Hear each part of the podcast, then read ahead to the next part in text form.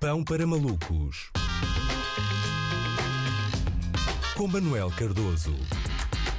Olá Luís, espero que tenhas tido um bom fim de semana. Acredito que não tão atribulado, vá, uh, como aquele que as 500 pessoas que se juntaram no Mirador de São Pedro de Alcântara em Lisboa uh, tiveram, não é? Em desrespeito das regras da crise sanitária e da originalidade no que toca a escolher sítios para sair à noite, não é? São 500 pessoas que estão em 2014, não só porque em 2014 não havia pandemia, como também porque foi o último ano em que beber uma litrosa sentado no chão uh, foi cool, não é? Eu também tive essa fase, mas eu sou do tempo em que o Mirador de São Pedro de Alcântara metia medo quando tinha pouca gente, não quando tinha muita gente. E, portanto, basicamente, este fim de semana pode resumir-se da seguinte forma, não é? Domingo vieram para a rua as mães, sexta-feira vieram para a rua mais que as mães. É diferente, mas é no mesmo âmbito. Só uma nota para todos aqueles que não são de Lisboa, e que são muitos, o Mirador de São Pedro de Alcântara é no bairro Alto, bairro alto não é em Alcântara, ok? Tal como o Estádio de Alvalade é no Campo Grande, não é no bairro de Alvalade. E tal como o Benfica joga em Alto dos Moinhos, não em Benfica. E o Belenenses no Restelo ou na Cruz Quebrada, na mesma medida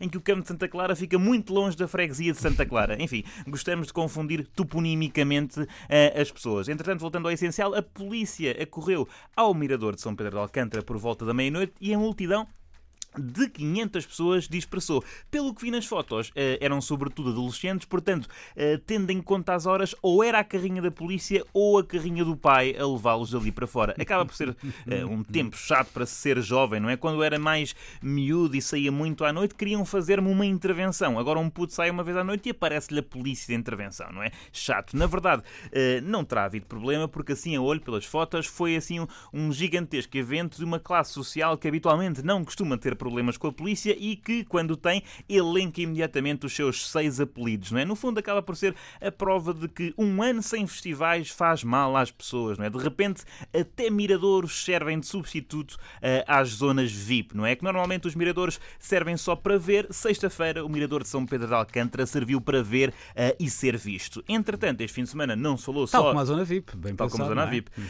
Um, não se falou só de ajuntamentos, mas também de acampamentos. Não é? O que é que sucedeu? Ora, foram impostas cercas sanitárias em localidades do Conselho de Odmira uh, e tem-se vindo a falar muito de que os imigrantes do Sudeste Asiático vivem em piores condições do que o campismo do Sudoeste. Então o que é que o Governo decidiu? Requisitar o parque de campismo para onde as pessoas que querem ir ao Sudoeste, mas que gostam de dormir bem, uh, costumam ir. O Zemar. E é uma questão com vários lados, bastante complexa. uh, Bastante complexa. Em primeiro lugar, traz o, o, ao debate político a palavra bungalow, não é? Que realmente eu tinha saudades, não é? Tem gerado muita polémica porque os proprietários de bungalows não querem ceder o seu bungalow, não é? Compreende, sabe-se lá, se não tem um sobrinho que precisa com urgência de um sítio para fazer uma festa com 30 pessoas, porque não pode estar à vontade no mirador de São Pedro de Alcântara. Em princípio, a única situação em que os proprietários aceitariam imigrantes dentro do seu chalé seria se eles viessem fazer-lhes a cama de lavado. O que não faz muito sentido. O local chama-se Zemar Eco Experience. Então querem a experiência completa do campo, mas não desejam conviver com quem trabalham,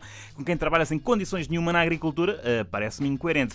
Por um lado, uh, ou por outro lado, acaba por ser uma decisão assim um bocado esquisita e uh, meio inédita do Estado, não é? Há uns meses falava-se da hipótese de o governo requisitar hospitais privados. Hoje fala-se da hipótese de requisitar chalés, não é? Houve aqui uma grande mudança. Isto não é um Estado que quer controlar a economia. Isto é um amigo pelintra que abusa um bocado, não é? Olha lá, vais ter gente no teu bangalô em maio. É que eu pus 15 dias de férias e está tudo muito caro no Booking.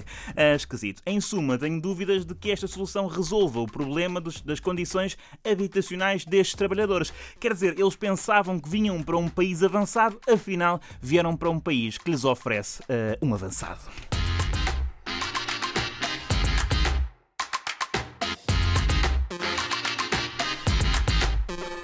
Podia haver assim uma espécie de mote já para uma manifestação. É, é bungalow, mas não é bangalone. Não é de- Bungalow, grande palavra. Eu sou a favor, eu sou, eh, prefiro bungalow a chalé, Eh, mas, mas parece uma, diferença, uma grande diferença de classe, não é? Sim, sim, sim. sim, Bungalow é classe baixa, chalé sim. Hum. já parece que, que é uma espécie de um solar, não é? Sim, chalé, sendo que chalé é um bocado anos 90, não é? Tipo, chalé remete para, de alguma forma, o investimento feito por imigrantes nas casas no, hum, na- no, no nosso país, eh, quando construíam essas casas, ainda viviam, digamos assim, Ok. hum, fora do país, mas iam construindo cá e então faziam, faziam um chalé só um para chalé, gosto. uma maison tipo chalé, no fundo, não é? Era, Sim, é uma coisa mais francófona. assim, quando, quando viajamos aí pelo país e vemos aquelas excelentes obras do Gabinete de Arquitetura da Trofa e afins, não é? Coisas muito portuguesas também.